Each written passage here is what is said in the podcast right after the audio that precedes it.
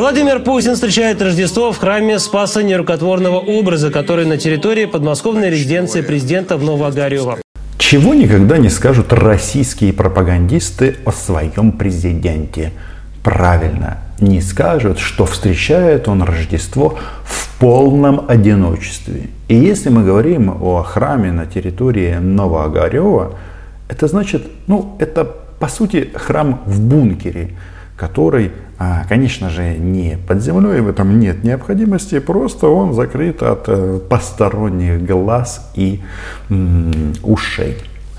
Смотришь на Владимира Владимировича, и, наверное, а многие чувствуют его грусть и тоску, потому что он совсем один одинохинек и думает с большой вероятностью о власти, своей власти. Ведь произошло интересное событие.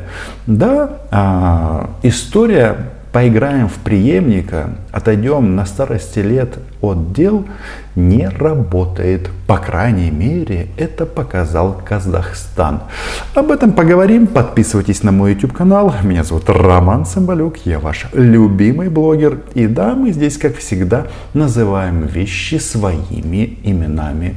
Смотрим, что произошло в соседней для России стране.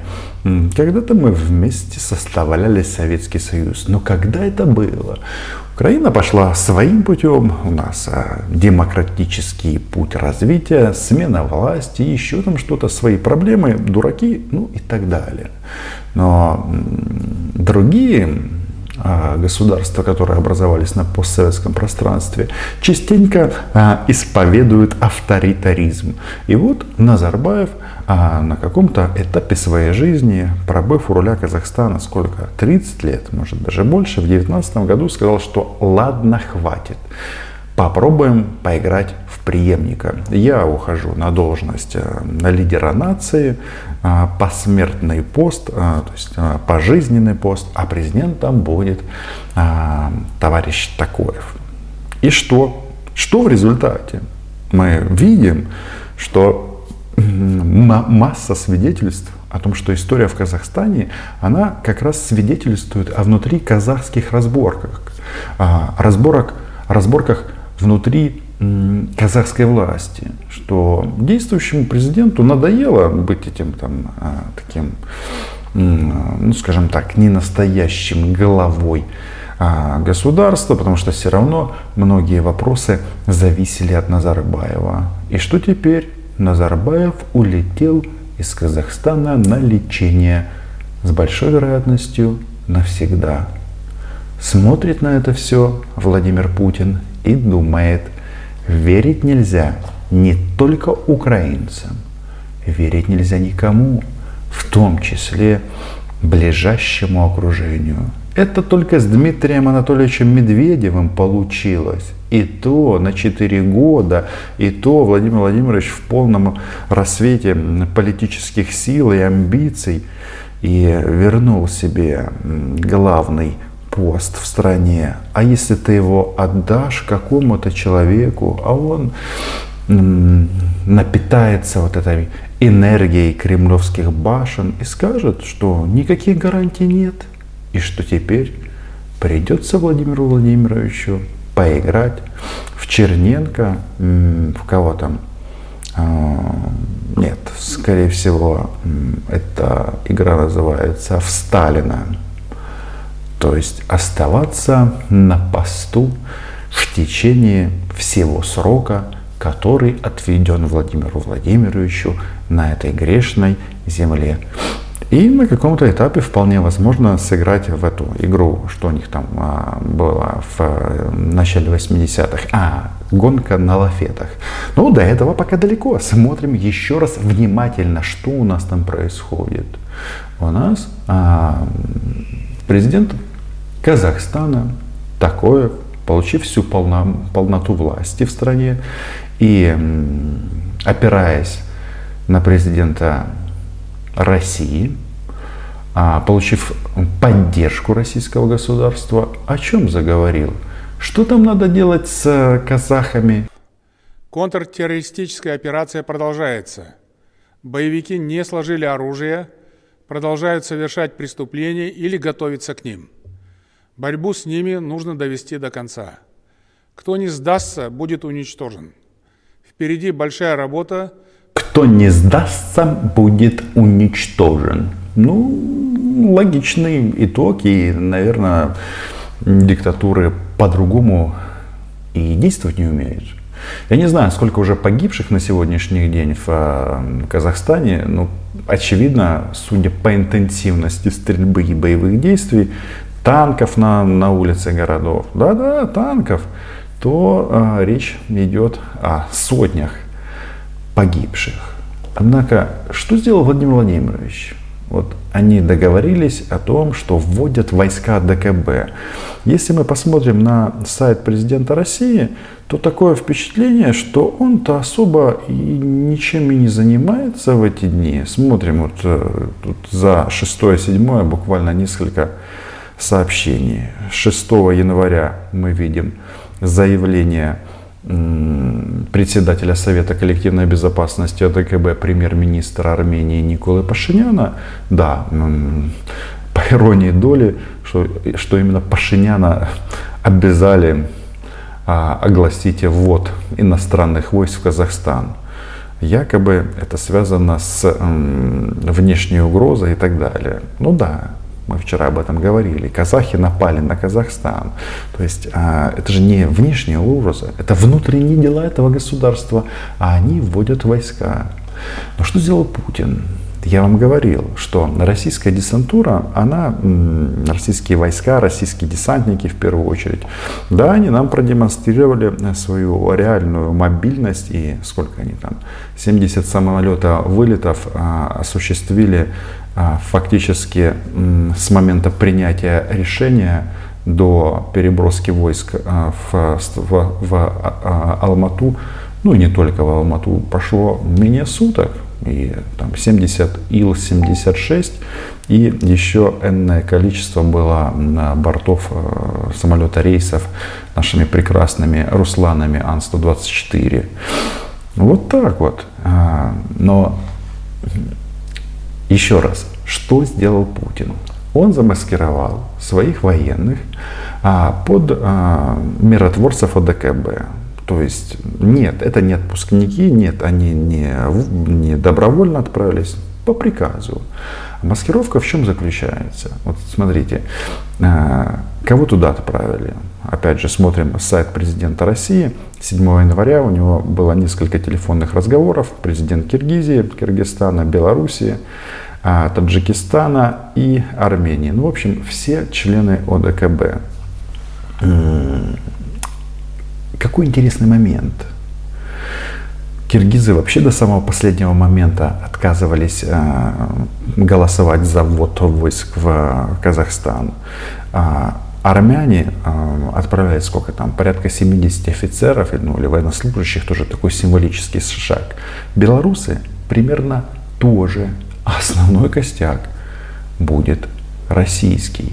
Для них, для Кремля важно показать, что это коллективное решение и коллективное действие. Поэтому они и киргизов давили а, на тему, что давайте, давайте, неважно, сколько вы отправите людей, вы должны, главное, зафиксировать на бумаге, что вы там, чтобы мы могли сказать, что нет, это не Россия, это АДКБ. Хотя на самом-то деле все прекрасно понимают, что речь идет исключительно о российском государстве. В результате чего а, теперь произошло Эврика. Президент Казахстана, чувствуя внешнеполитическую поддержку России, говорит, можно стрелять на поражение. Но террористы по-прежнему наносят ущерб государственному и частному имуществу, применяют оружие в отношении граждан. Правоохранительным органам и армии мною дан приказ открывать огонь на поражение без предупреждения. Таким образом, у нас тут появляются конкуренты для Александра Григорьевича Лукашенко. А, кровавый Лукашенко и Такоев. В ситуации, когда они уничтожают своих граждан, а, они становятся лучшими друзьями Владимира Путина и его, соответственно, ну, такими подчиненными. Вполне возможно, когда они подают протесты, а это не исключено, и все, по-моему, идет именно к этому, а Казахстан может э, идти дальше четко а, в российской повестке. Ну, например, в части Крыма. Ну, согласитесь, признать какой-то там полуостров, который за 3-9 земель от Казахстана, за то, что э, российская десантура обеспечила э, тебе власть, почему бы и нет.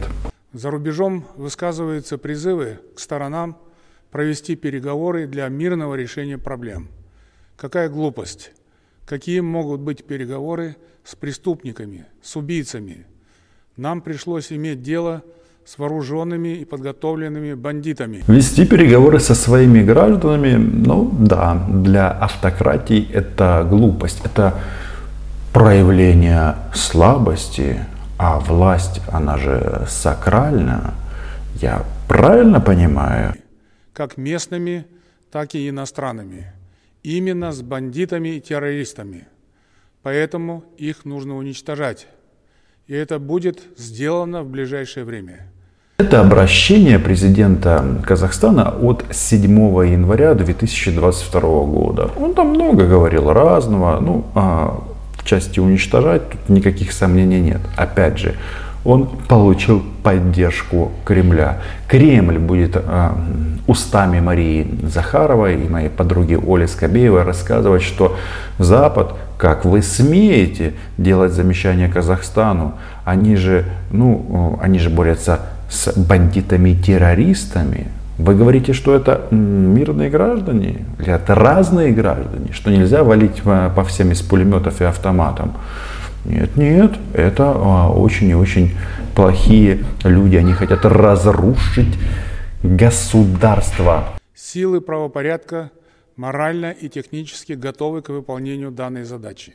Как вам известно, исходя из основных положений уставных документов ОДКБ, Казахстан обратился к главам государств-участников с просьбой ввести объединенный миротворческий контингент для оказания содействия в наведении конституционного порядка.